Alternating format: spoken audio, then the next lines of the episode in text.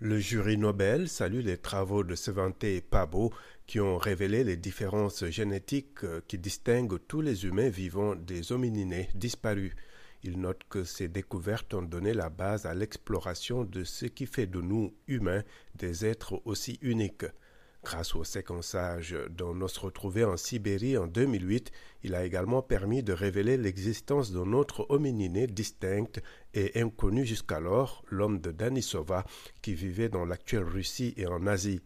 Ces recherches ont permis de déterminer que le flux ancien des gènes vers l'homme actuel a une pertinence physiologique aujourd'hui, par exemple en affectant la façon dont notre système immunitaire réagit aux infections. Ces travaux avaient ainsi récemment montré que les malades du Covid-19 portant un segment d'ADN de Néandertal en Europe et plus en Asie du Sud-Est sont plus à risque de complications sévères. Les différences génétiques entre Homo sapiens et nos plus proches parents éteints aujourd'hui étaient inconnues jusqu'à ce qu'elles soient identifiées grâce aux travaux de Pabo, a noté le comité Nobel dans sa décision.